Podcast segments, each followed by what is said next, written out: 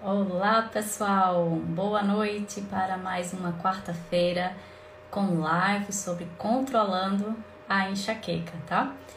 Sempre todas as quartas às 8h15 da noite. Eu sou doutora Ilana Falcão, sou médica neurologista, especialista em cefaleias. Vamos entrando, boa noite! Vou colocar aqui o tema da nossa live, que vai ser sobre melatonina e enxaqueca. Melatonina e enxaqueca. Vou fixar aqui este comentário, tá bem? Então, fiz uma boa noite, Rosângela. Sejam bem-vindas. Eu abri uma caixinha de perguntas sobre se vocês conheciam esse termo, né, da, da melatonina e sabe qual foi a resposta? 67% das pessoas conheciam a melatonina. Mas será que conhece na função da enxaqueca? E é isso que a gente vai falar hoje, tá? A minha ideia é dividir essa live em três partes, uma coisa muito assim é, dinâmica para vocês participarem, tá joia? Então, a primeira parte eu vou falar um pouco sobre a enxaqueca, porque eu fico falando de enxaqueca, enxaqueca, mas eu vou dar a definição para a gente alinhar os ponteiros para você realmente saber se você tem ou não, tá bem? Depois eu vou falar um pouco sobre a melatonina, o que ela é, e por fim a relação entre a enxaqueca e a melatonina, tá bom? Então, a enxaqueca, ela é uma dor de cabeça primária. O que significa isso? Que ela, a dor por si só, ela é a doença. Ela não é uma dor de cabeça secundária. Uma dor de cabeça secundária é porque é secundária a alguma coisa. Por exemplo, secundário é um AVC na cabeça e tem dor de cabeça, ou secundário é um tumor e tem dor de cabeça. Então, são dores que preocupam a gente quando está com dor de cabeça. Será que é um tumor? A gente sempre fica com uma preocupação nesse sentido. E a enxaqueca, ela é uma cefaleia primária. Ela não tem nada por trás que está irritando o cérebro é uma coisa que a pessoa já nasceu, né, geneticamente, esse gene de ter o sistema de dor mais hiperreativo, ele passa de uma pessoa para outra, de geração em geração na família, até chegar em você. Então você tem a predisposição genética de ter as crises de enxaqueca. O que vai diferenciar se você vai manifestar ou não as crises de enxaqueca são os teus hábitos de vida, tá? Lá, pessoal, vamos entrando. Então, se lembra que a gente falou sobre limiar de dor? Limiar de dor é uma linha, vamos pensar uma linha imaginária que quando eu passo essa linha, eu desencadeio crises. Então, se eu tenho vários gatilhos, né? Eu tenho privação de sono, eu tenho estresse emocional, eu tenho a flutuação hormonal no período menstrual, isso são gatilhos que eles passam o limiar de dor. E a função aqui do tratamento da enxaqueca, do controle da enxaqueca, é a gente aumentar esse limiar de dor, deixar teu corpo mais equilibrado, blindado, menos vulnerável a ter crises, tá bem? Então, como é a dor de cabeça da enxaqueca? É uma dor de cabeça muito mais forte do que uma cefaleia tensional que é a cefaleia tensional é aquela dor de cabeça no final do dia, de um dia de trabalho, que fica geralmente em peso aqui na testa e aqui atrás. A enxaqueca não é assim. Ela começa fraquinha, mas vai aumentando muito. E geralmente ela é de um lado só da cabeça. Pode vir atrás dos olhos e ficar, ó, pulsando, latejando, como se tivesse o coração dentro da cabeça. Isso é uma crise típica de, de enxaqueca. E essa dor, ela pode durar de 4 horas até 3 dias, uma crise de enxaqueca. Só a parte da dor. E essa dor, que é de um lado, que ela pulsa, que ela é mais de moderada a intensa é, intensidade, se a gente fosse dar uma nota de 0 a 10 para enxaqueca, ela tá mais de 7 para 10, de 7 para cima. Ela é uma dor muito incapacitante. Porque tem crise de enxaqueca que eu chamo assim de é uma crise bebê, que ela começou ali. Se eu não interrompo aquela crise bebê, ela vai desencadear, ela vai ficar cada vez mais forte. Então, a nota de uma crise de enxaqueca geralmente é 7, 8, 9 ou 10. Pode chegar uma dor muito grande de você não conseguir nem se levantar da cama, não dá para fazer nada, de tão forte que tá a dor, tá certo? Então, o que é que tem mais na enxaqueca? Ela vem acompanhada para a gente classificar como enxaqueca com alguns sintomas associados. Um dos sintomas é a questão da náusea, do enjoo, da vontade de vomitar, e essa vontade pode ser antes da dor, durante a dor e depois da dor. Essa náusea é uma coisa que persiste em todas as fases da, da enxaqueca e a pessoa pode chegar realmente a vomitar. E geralmente, quando vomita, melhora a dor. E tem uma explicação para isso, que quando vomita, é, muda o fluxo sanguíneo cerebral e algumas substâncias elas aumentam e outras diminuem. E uma das que aumentam é a endorfina, que é tipo um analgésico natural que a gente tem.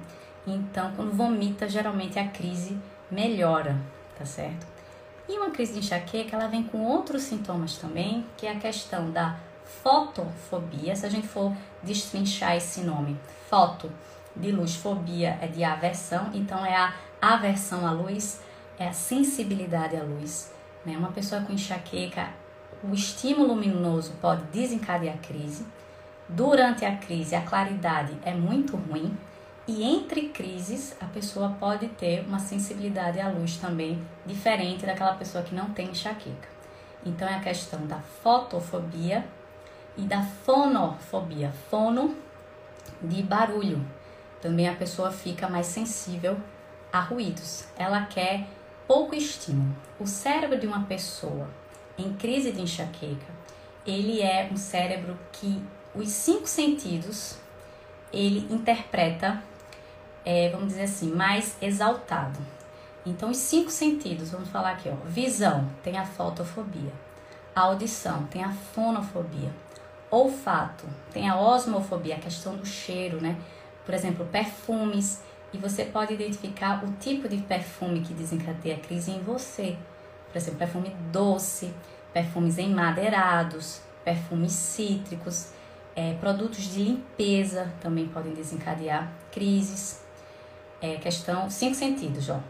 Visão, audição, olfato, paladar, é a questão da do sistema gastrointestinal, ele funciona diferente numa crise de enxaqueca.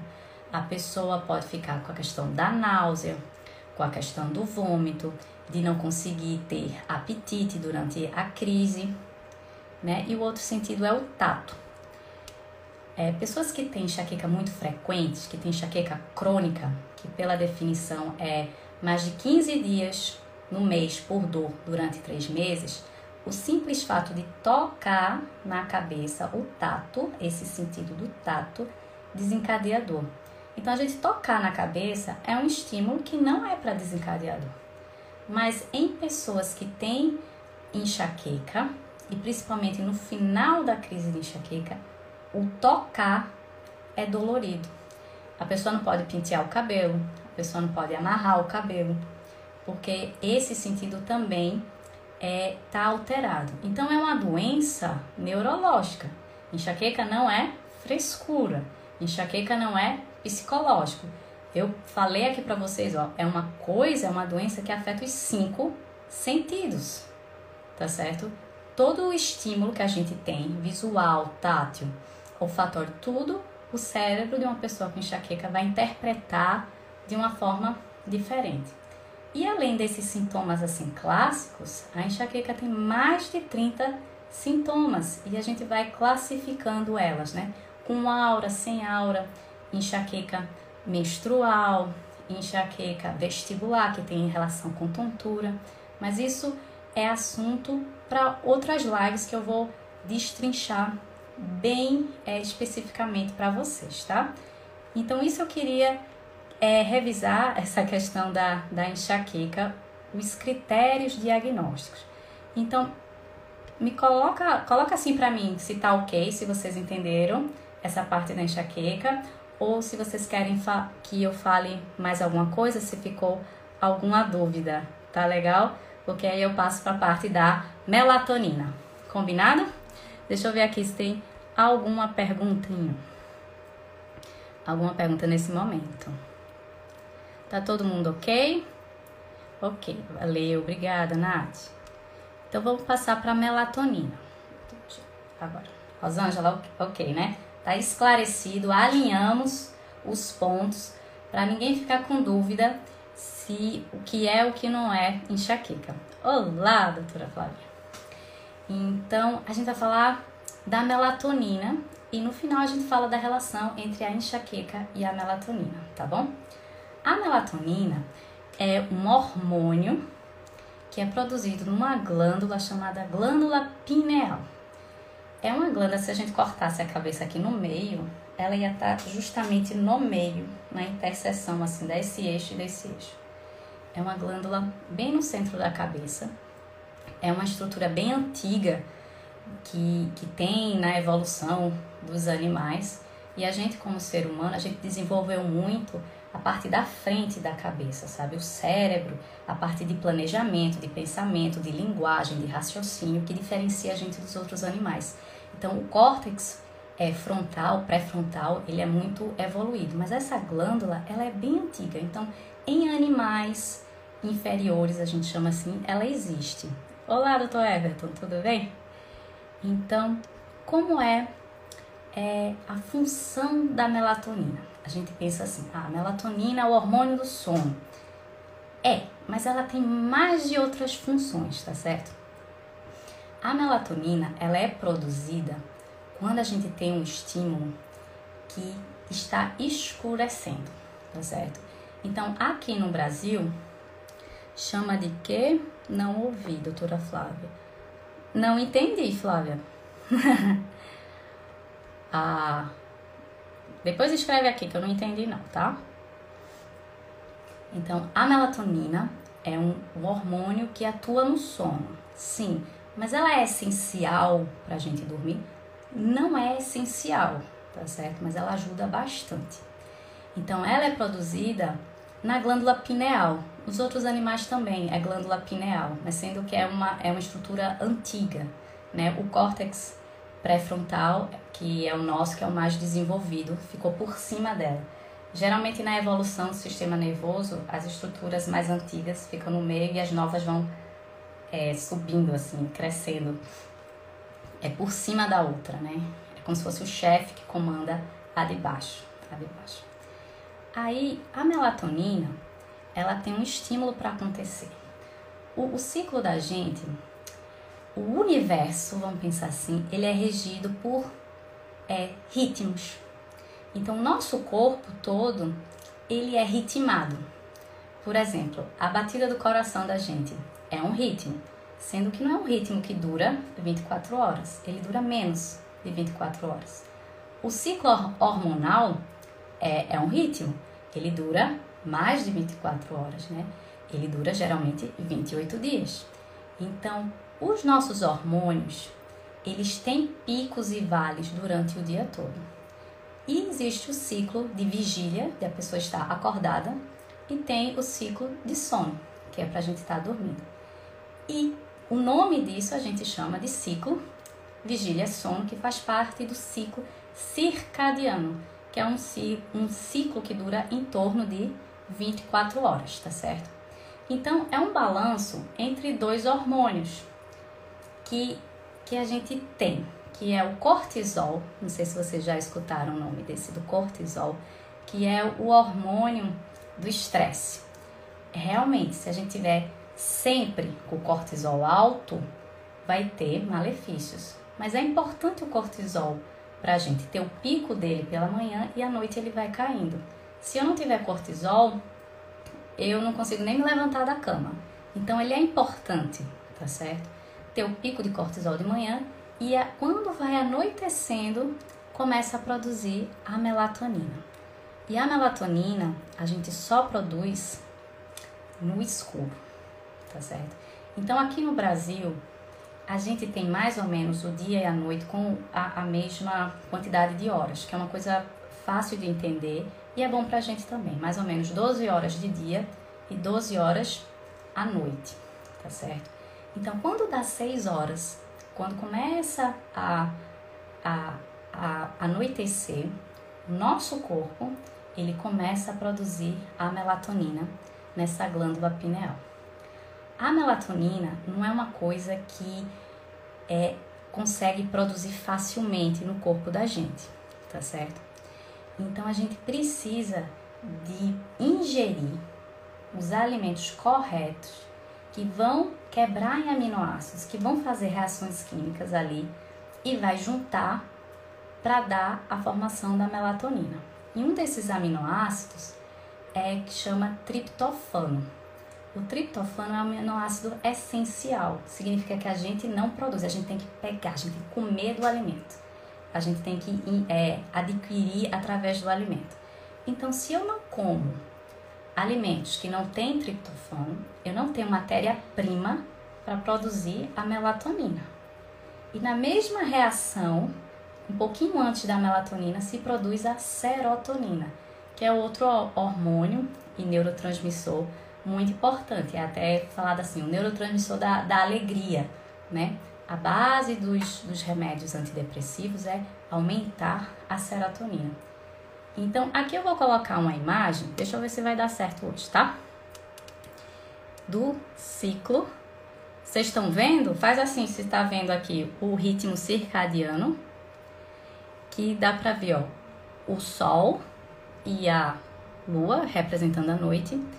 E o cortisol, a gente tem o pico durante o dia e ele cai de noite. E a melatonina, ela começa a produzir de noite, tá certo?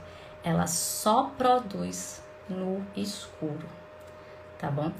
Então, telas. Aí a pessoa diz assim: ah, mas eu tenho uma dificuldade de dormir.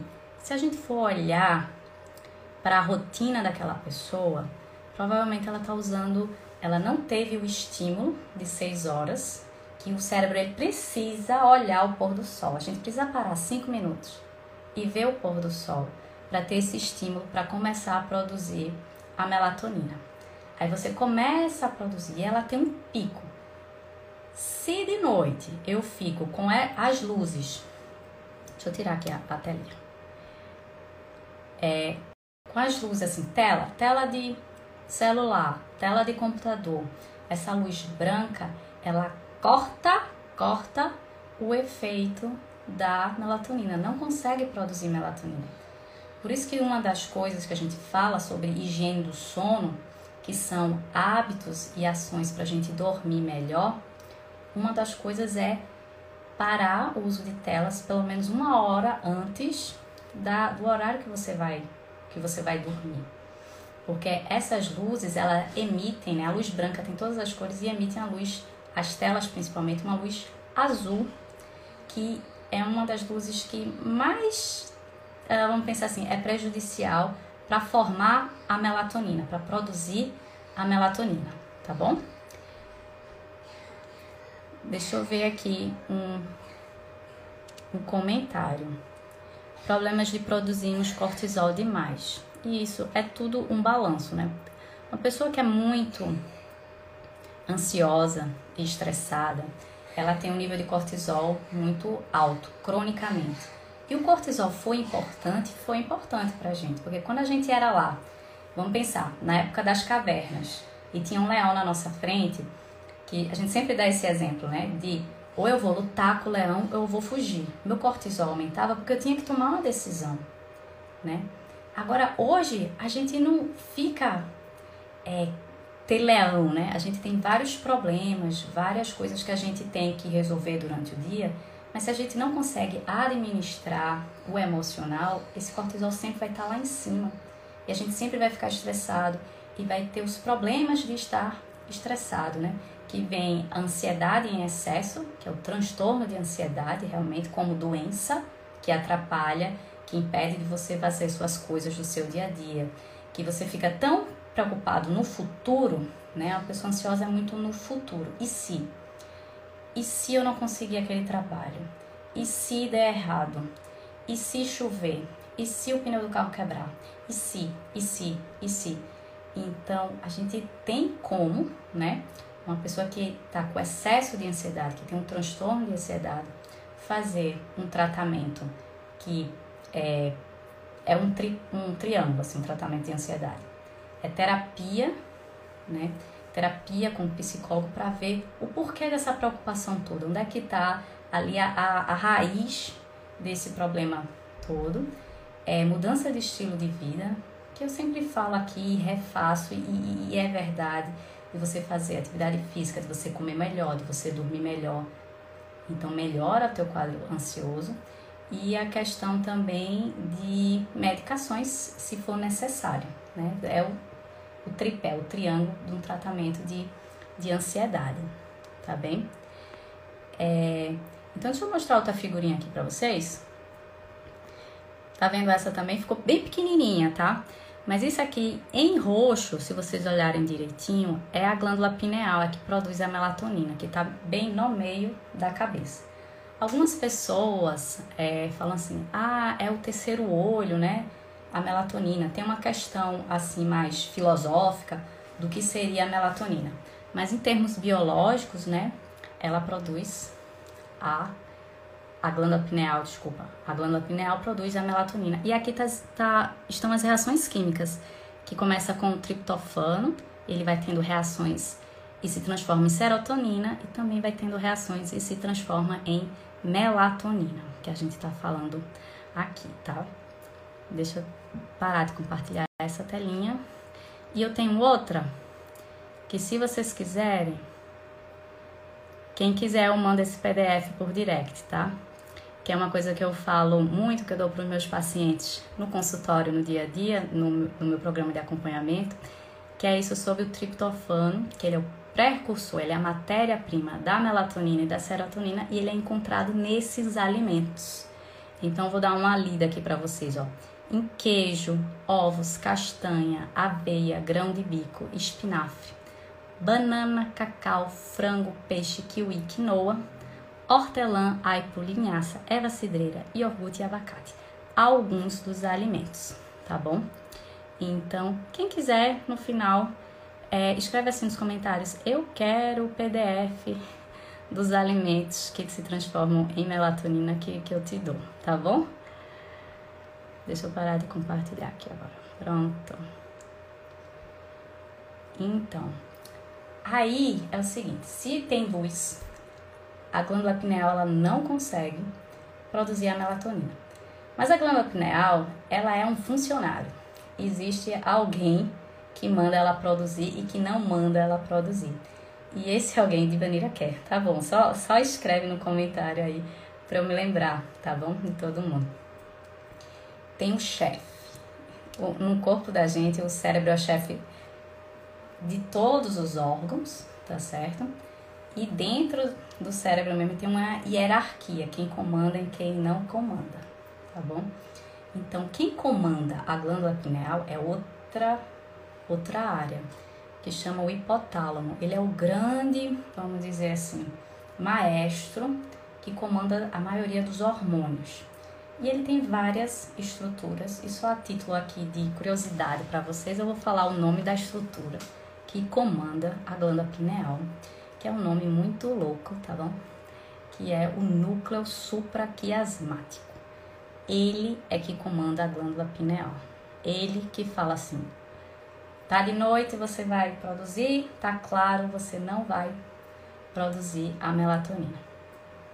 Então, a melatonina, ela tem essa função geral que a gente sabe assim que induz o sono, mas ela tem mais alguma função? Ela tem. Eu vim, eu vou falar aqui três funções da da melatonina. Essa primeiro do dia e de noite, e a gente o núcleo supraquiasmático é o que fala assim, tem um relógio biológico do seu corpo que você o ideal, o seu relógio biológico é tá em sincronia com o relógio biológico é, externo do ambiente, né?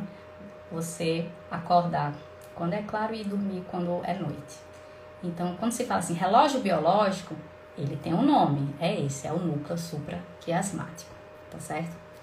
Então, a melatonina ela tem essa função de diferenciar, vamos dizer assim, dia e noite, e ela tem uma função muito interessante também, que é a questão das estações do ano. O nosso corpo, ele sabe quais são as estações do ano. Se eu perguntar para vocês aqui quais são as estações do ano, vocês vão me falar as quatro, né? Primavera, verão, outono e inverno. Mas para o corpo da gente, duas são importantes, que é o verão e o inverno. Por quê? Porque no verão as noites são mais curtas. E de noite eu produzo o quê? Eu produzo a melatonina. Então o pico de melatonina, a duração é mais curta no verão, porque os dias são mais longos. Então a noite fica curta, a duração da melatonina é curta, o meu corpo entende que é verão. Olha, é, eu sou apaixonada assim pela, pela biologia, porque eu acho o corpo da gente muito, muito perfeito, tá certo? Então ele sabe que é verão. Ah, algumas pessoas podem dizer assim: ah, verão é quente e inverno é frio. Não, aqui no Brasil a gente tem é, noites de verão frias, não necessariamente é a temperatura, tá certo? É a duração da noite. No inverno, as noites são maiores. Então a duração do pico de melatonina é maior. Então isso é importante, é porque se a gente pensar assim, a gente como animais que evoluíram, existe a questão da reprodução. E a melatonina, ela tem um, quê? Um pontozinho da reprodução, porque é o seguinte. É, por exemplo, em ovelhas, olha eu falando de ovelhas aqui. Em ovelhas, a gestação da ovelha, ela dura cinco meses. Então, quando está no inverno, existe uma facilidade do organismo de engravidar. Porque engravida no inverno é cinco meses a da ovelha, então o neném nasce no verão. E o verão é o que? Tem temperaturas mais agradáveis e tem mais alimento para o neném que, pro neném que vai nascer. Não é, não é bonito isso? Eu acho. Eu acho bonito. Então, e a gente? A gente ser humano, como é que é? A gente, a tendência do corpo mais fácil, vamos pensar assim, é engravidar no verão e ter neném no outro verão, porque são nove meses. Por quê? Porque tem a temperatura é mais amena e tem mais alimentos disponíveis. Então a melatonina ela joga, faz parte desse jogo também, é reprodutivo, tá certo? Então a gente viu duas funções da melatonina. A gente viu a questão do dia e da noite, viu a questão reprodutiva, de acordo com as estações do ano, e tem a, a última questão é sobre a idade. A melatonina, a gente consegue, dosando no sangue, ver melatonina, a idade da pessoa. Porque viu-se o que o que. A melatonina diminui com a idade. Naturalmente, ela diminui com a idade. Por isso que Nenenzinho, o que é que nenenzinho faz? Ele dorme, né? Ele dorme muito, nenenzinho. Ele dorme 14, 16 horas por dia. E quando a gente vai envelhecendo, a gente vai encurtando. Um adulto é para dormir mais ou menos entre 8 horas. Um idoso dorme geralmente 5, 6 horas. Quando a pessoa tem 70 anos, a quantidade de melatonina dela é 20% menos de quando ela era adulta. Isso interfere? Interfere, porque o idoso ele tem uma tendência de ter problemas no sono. Pela questão fisiológica da baixa de melatonina e por outras questões também. O idoso ele tem mais dor, então tem mais dificuldade de dormir. Ele pode ter algum problema urinário, de incontinência urinária, de ficar acordando, então é mais difícil de dormir pode ter, eu vou puxar aqui para minha área de neurologia, tem algumas doenças neurodegenerativas, tipo Alzheimer, tipo Parkinson, que começa, as doenças, ela começa com um distúrbio do sono. Então, é um sinal para a gente pensar nessas doenças. Então, aqui a gente falou desses três fatores, funções da melatonina, de dia e noite, de verão e inverno e questão reprodutiva e questão da idade, cronobiologia da melatonina. Então, e a suplementação da, da melatonina? Vale a pena? Ela é um, um, vamos dizer assim, uma estratégia que pode ser utilizada? Então, a melatonina aqui no Brasil, ela é feita em manipulação, vamos dizer assim, né?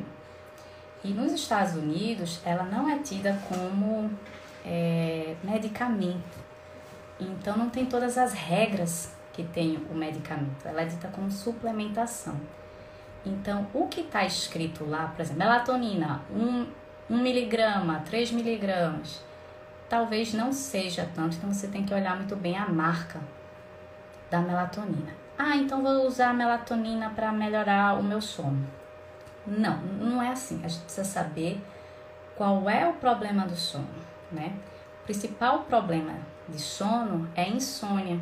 E a insônia aguda por causa do excesso de cortisol que a gente viu ali, por causa da ansiedade. Então, tratar a ansiedade tem uma consequência de melhorar o sono. Então, eu digo assim: tratamentos de insônia é como se fossem degrauzinhos que a gente vai subindo, vai escalonando.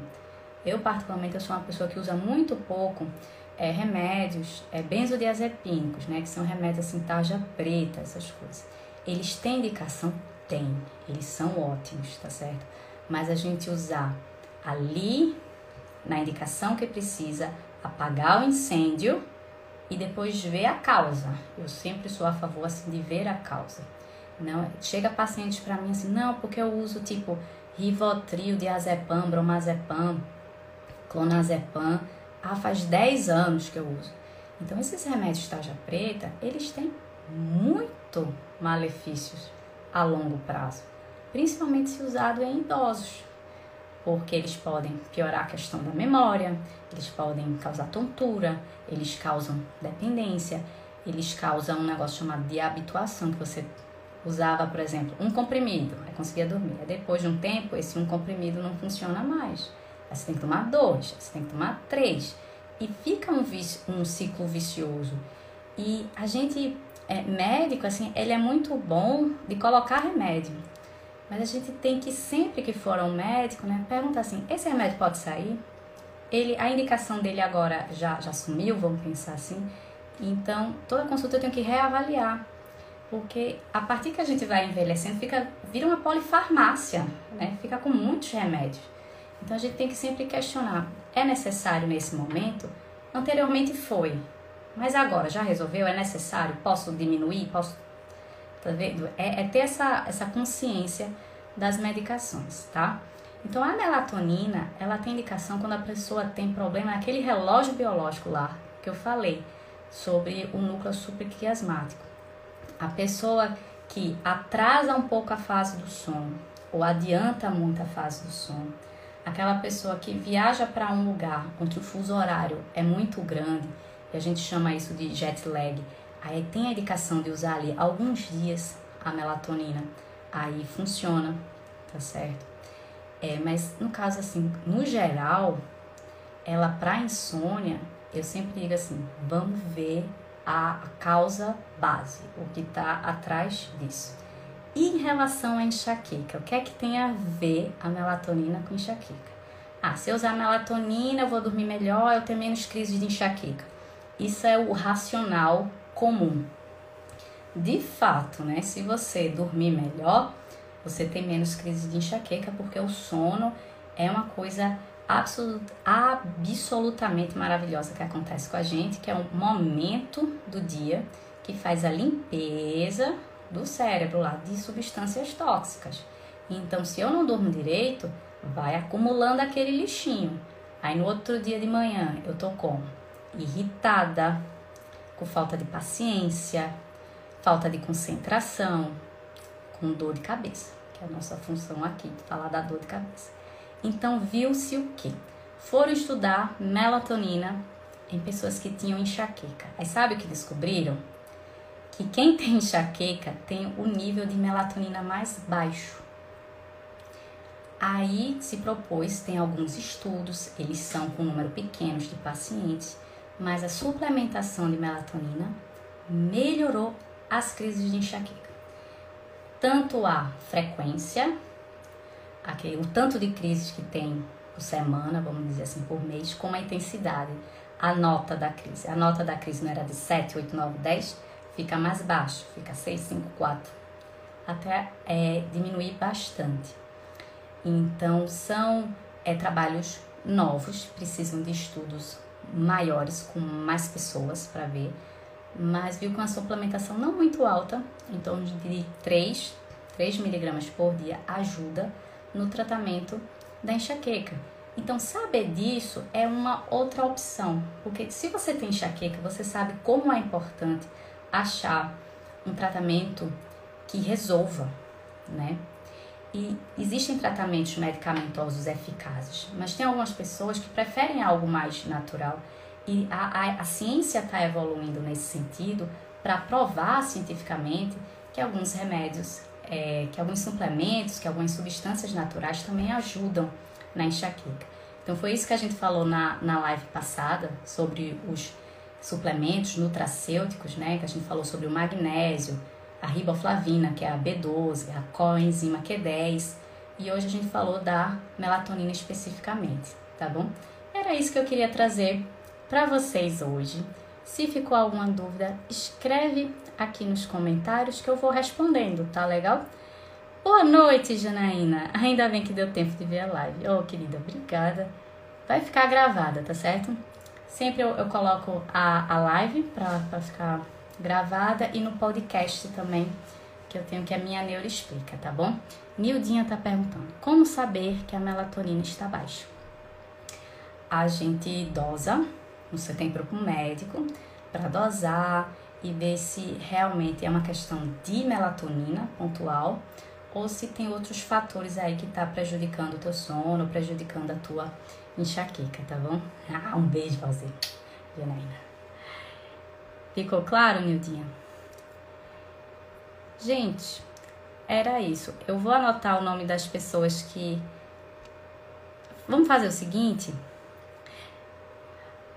A Patrícia falando, ó, bem, você, sua próxima paciente, venha, querida, né, pra gente resolver essa enxaqueca de uma vez por todas. Obrigado, pessoal, pela presença, pela atenção de vocês, pelo o seu tempo, tá bom? Eu vou deixar essa live gravada. Aí nos comentários da live, quem quiser diz assim, eu quero o PDF dos alimentos com triptofano. Aí eu mando por direct para vocês, tá bom? Uma boa noite. Deus abençoe. Tchau, tchau.